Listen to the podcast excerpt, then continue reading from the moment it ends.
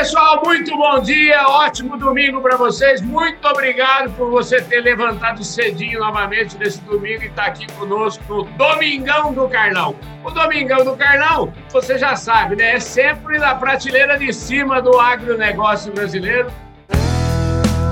Podcast Fala Carlão.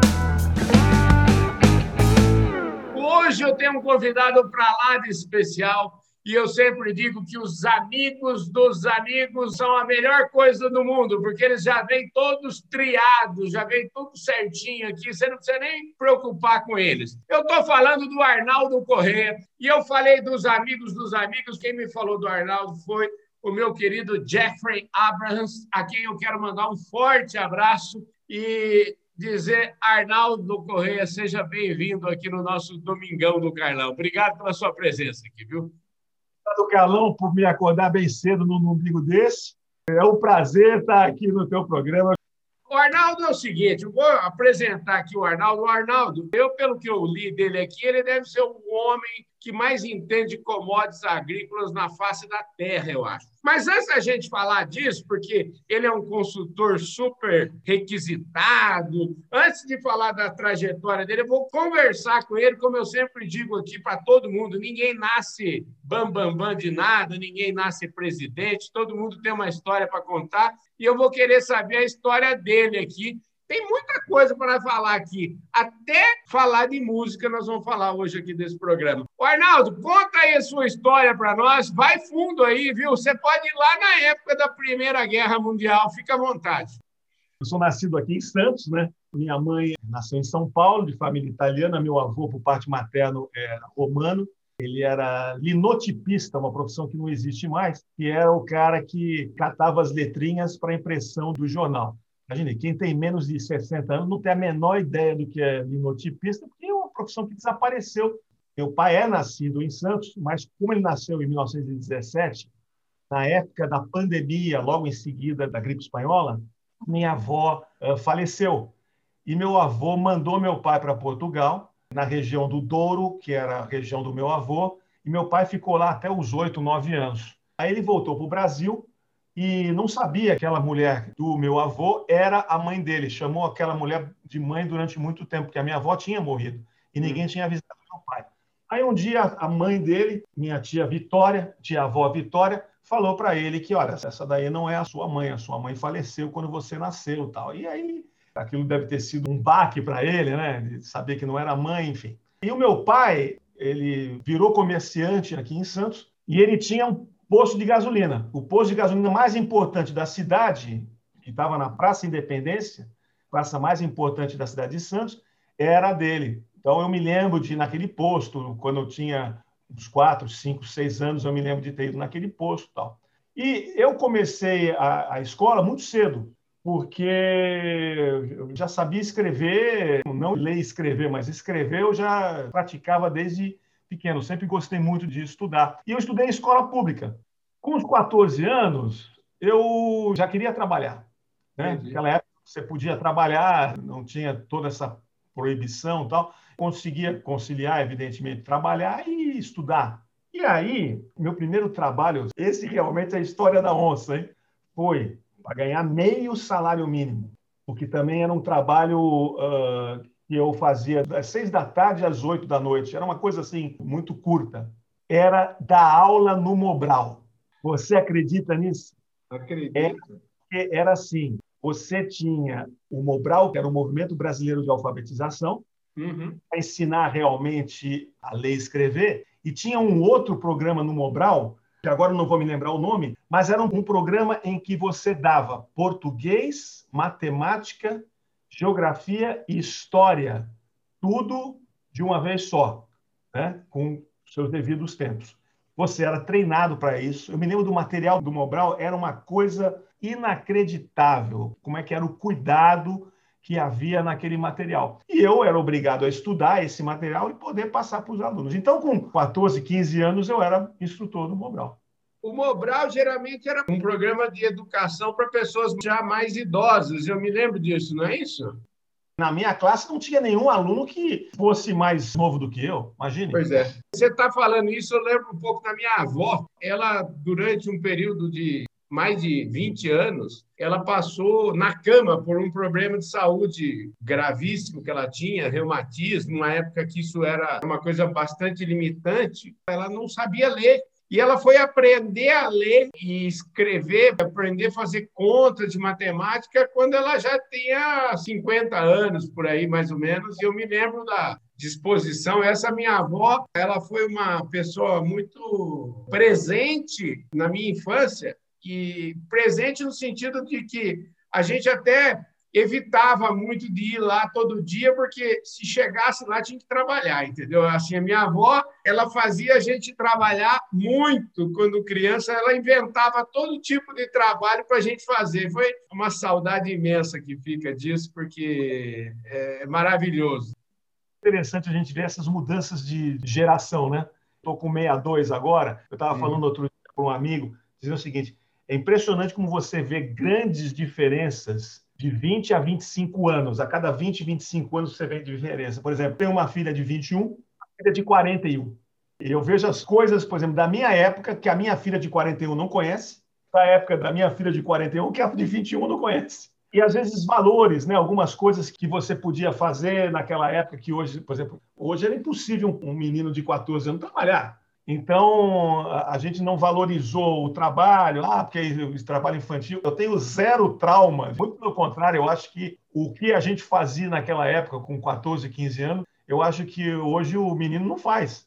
Tudo bem, ele tem mais acesso à informação, mas a gente vivia na rua, brincava na rua, ia para a praia. Eu tinha essa grande vantagem de ter a praia aqui do lado, né?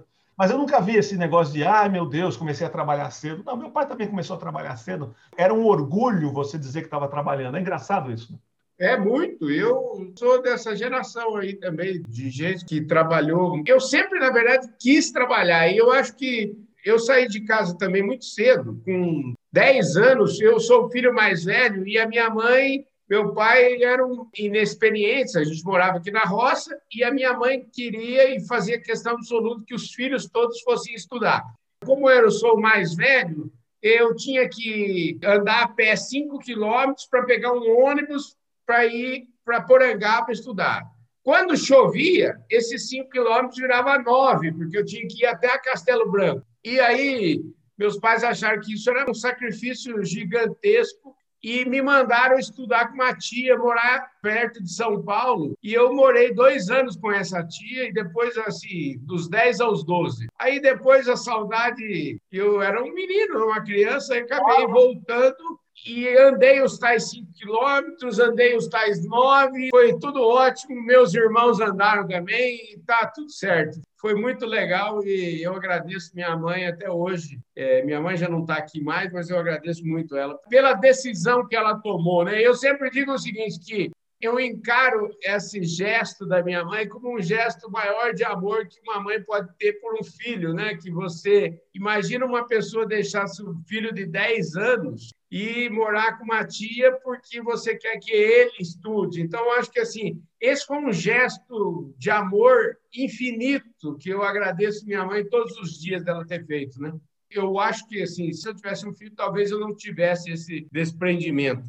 Ô, Arnaldo, deixa eu te falar, como é que a sua vida enveredou por. É, comecei a trabalhar no Mobral, mas depois eu arrumei um emprego aqui no Porto mesmo, com uma empresa que era uma empresa de despacho.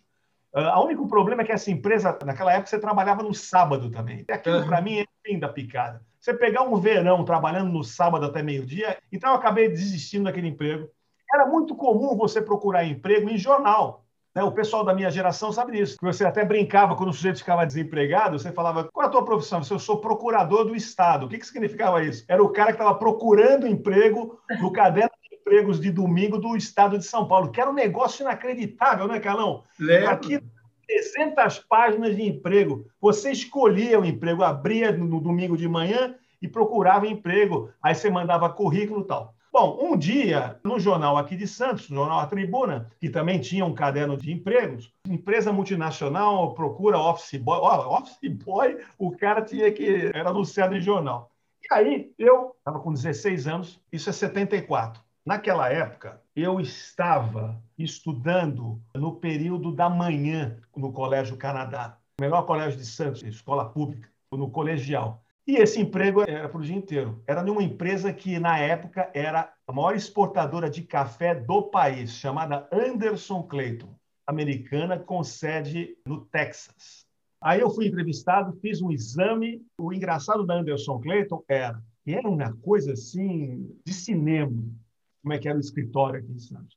Todo mundo de camisa branca, calça social, sapato preto. Esses tempos de pandemia aqui tá piorando as coisas, porque eu vou te falar, viu? Tenho visto cada entrevista dele na televisão, ministro dando entrevista de camiseta de dormir, viu, Arnaldo?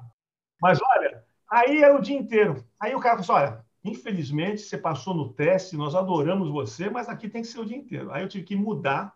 Nesse inteirinho, a empresa preencheu a vaga. Então, eu ia toda semana lá, Anderson Cleito, que era aqui no centro de Santos, perguntando: e aí, seu Hélio, tem. Não, ainda não temos, não, mas a gente liga para você. Vamos lembrar aqui que em 1975 ninguém tinha celular.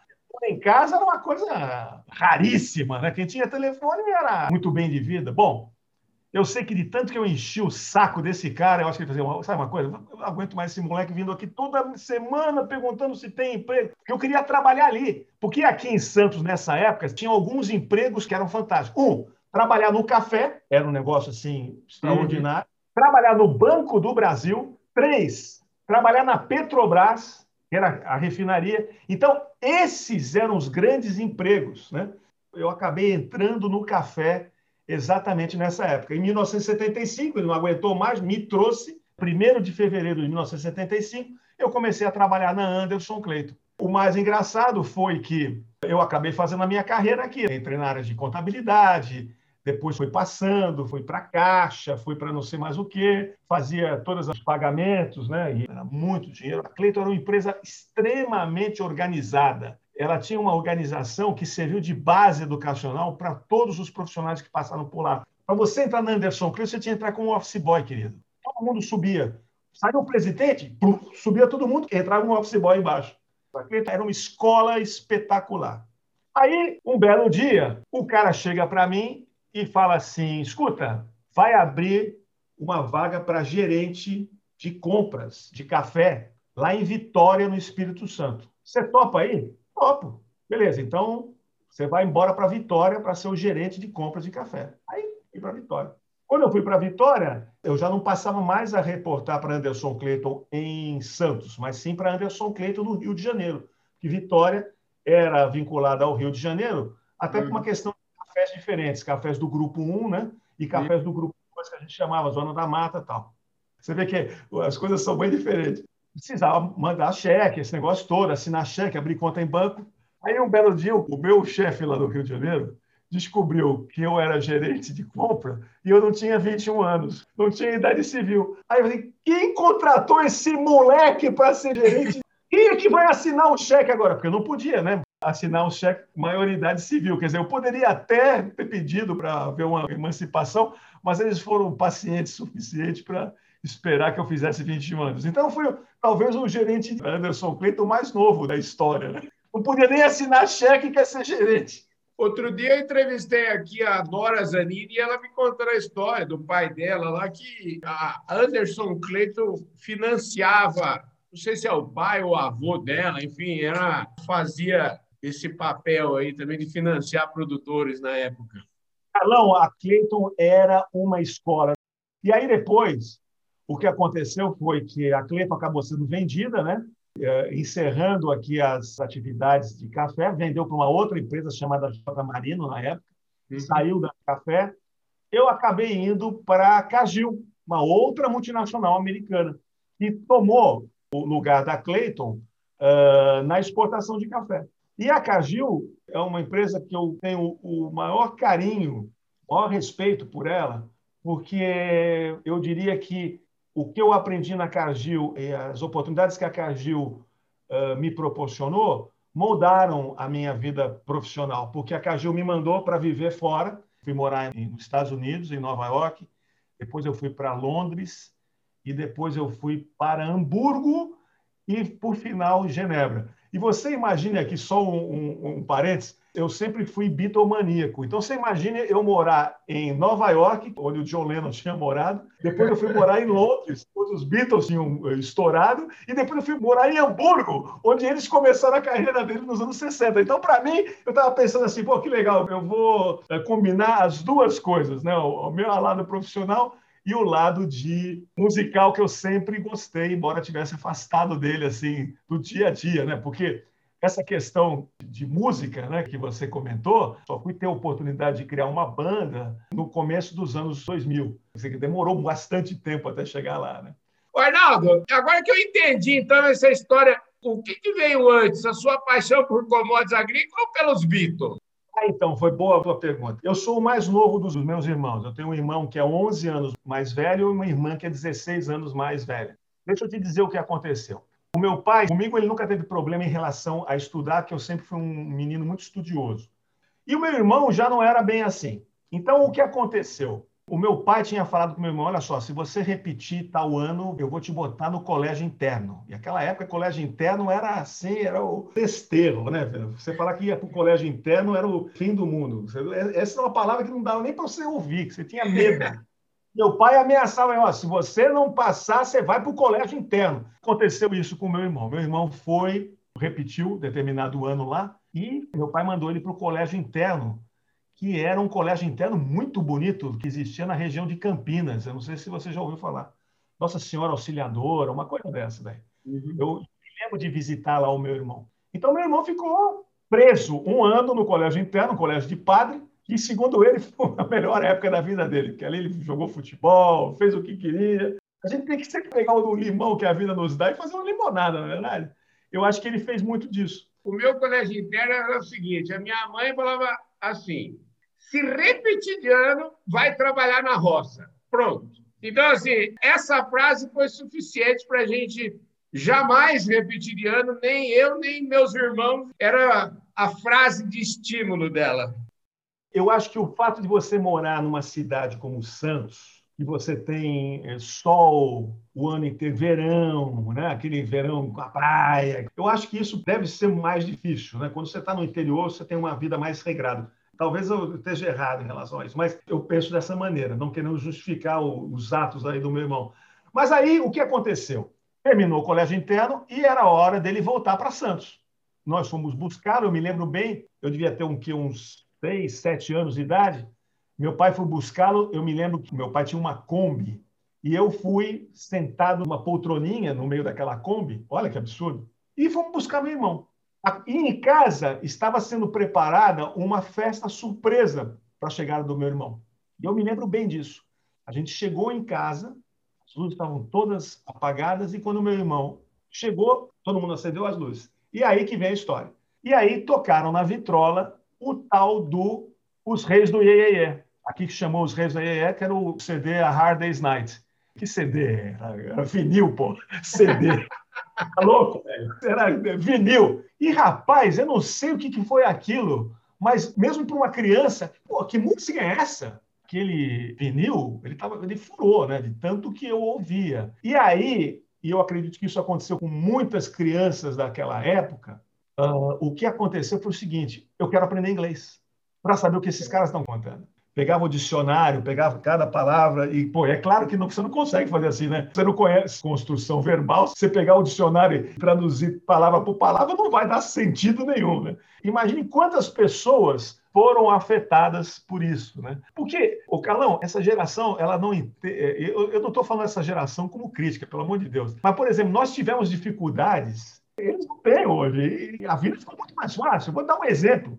Uma vez um amigo meu falou assim, cara, consegui a letra da música tal. Você está brincando, tá? Então eu vou buscar. Saí aqui de Santos, peguei o ônibus, fui para São Vicente, porque ele tinha conseguido a letra de tal música. Você pega aqui hoje no Google, digita lá, tem as músicas, não só tem as músicas, como tem os acordes, se você quiser fazer também. Então, cara, o mundo mudou bastante, né?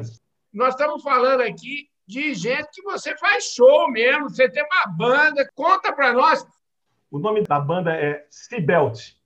Ela é um anagrama de Beatles, né? E qual é o truque aqui? Duas coisas. Si, que é o mar. Uhum. E Belt, que é Correia, que é meu sobrenome. Como é que o pessoal da banda, para me encher o saco, quando a gente ia cantar, eles falavam assim, bom, e Arnaldo Belt, né? Eles me chamavam de Arnaldo Belt. Mas a pandemia acabou afastando, né? E outra coisa, quando você tem uma banda de seis pessoas, quatro com menos de 40 e duas com mais de 60, né? Ou, ou, então, na época, era quatro com menos de 30 e duas com mais de 50, quando a banda começou. As pessoas vão tomando um rumo diferente na vida, né? É verdade. Cara que está tendo filho, cada um está num momento da vida, isso é, é ruim. Quer dizer, ruim. Isso atrapalha, às vezes, a, a coisa. E outra coisa também, o Carlão, é o seguinte: é, a pandemia matou né, muito dos artistas, né? Uhum. Aqueles que vivem realmente da música. Olha, se nós que somos amadores temos saudades desse convívio de público e tudo mais, você imagine os caras que estão acostumados a, a, cantar no estádio cheio, um Roberto Carlos, um Paul McCartney, que gostam de entrar no estádio com 80 mil pessoas e não sei mais. É muito duro isso, é uma saudade assim imensa, né? Qual que é a sua parte na banda aí? O que, que você, você é? Vocalista, baterista, guitarra? O que, que você faz? Olha, eu acho que por falta de opção, porque eu tenho zero de coordenação motora, eu sou, pra você ter uma ideia, eu sou um cara que não conseguiu aprender a andar de bicicleta. Isso é uma vergonha, né? Uhum. E, mas como eu gosto de bicicleta, eu tenho um triciclo. E os meus amigos, eu não vou nem te dizer as coisas que eles falam de mim quando eles me veem na praia andando de triciclo. Mas olha, é um puta triciclo, pintei de amarelo, então eu vou na ciclovia com aquele triciclo que tem duas rodas atrás, uma na frente, que é impossível cair, entendeu? Perseverança. A gente tem que saber o seguinte: quando você gosta de uma coisa, adapte as coisas para você poder ter o prazer de utilizar aquilo, entendeu? Arnaldo, mas eu não entendi, não sei se você respondeu ou se truncou aqui. Qual que é a sua função na banda? Vocalista. Como eu não tenho coordenação motora, ah, eu perfeito. não consigo eh, tocar muito bom, esse é o vocalista. Então é o seguinte, Arnaldo, para a gente encerrar aqui, porque a gente tem que encerrar o programa, infelizmente. Como hoje é domingo, eu vou dar um jeito de fazer o seguinte: amanhã, segunda-feira, a gente vai falar um pouquinho. Vou continuar essa conversa aqui com o Arnaldo e a gente vai falar um pouquinho da carreira dele, falar um pouco de commodity. Você que acordou cedo, falei para você que você ia ter aqui um cara, o maior do mundo nas commodities agrícolas. Você que quer saber mais sobre commodities agrícolas um pouquinho. Amanhã, segunda-feira, eu prometo, a gente vai continuar essa conversa aqui com o Arnaldo Correia. Agora só me resta pedir para ele o seguinte: você podia dar uma palhinha aí de Beatles para nós, para a gente encerrar o programa, né, Arnaldo? O que, que você acha? Olha, que que é isso? Eu não, tenho, eu, não, eu não tenho essa capacidade. E outra coisa, né? Faz crescer a voz da gente é exatamente o, né, os instrumentos. Ó, então é o seguinte: vocês vão ficar aqui agora nós vamos encerrar esse programa. O Arnaldo, super obrigado pela sua presença aqui, pela sua disposição de falar com a gente, de contar, de bater esse papo super gostoso aqui conosco nesse Domingão do Carlão, viu? Muito obrigado pela sua presença aqui, viu? Obrigado, Carlão. Foi um prazer mais uma vez. Um abraço para vocês. Eu vejo todos vocês, com certeza, no próximo domingo, que é o próximo Domingão do Carlão, e amanhã vocês não percam uma prosa prolongada aqui dessa conversa com Arnaldo Correia, o homem das commodities agrícolas e o vocalista da banda Cibel. Valeu, gente! Fui!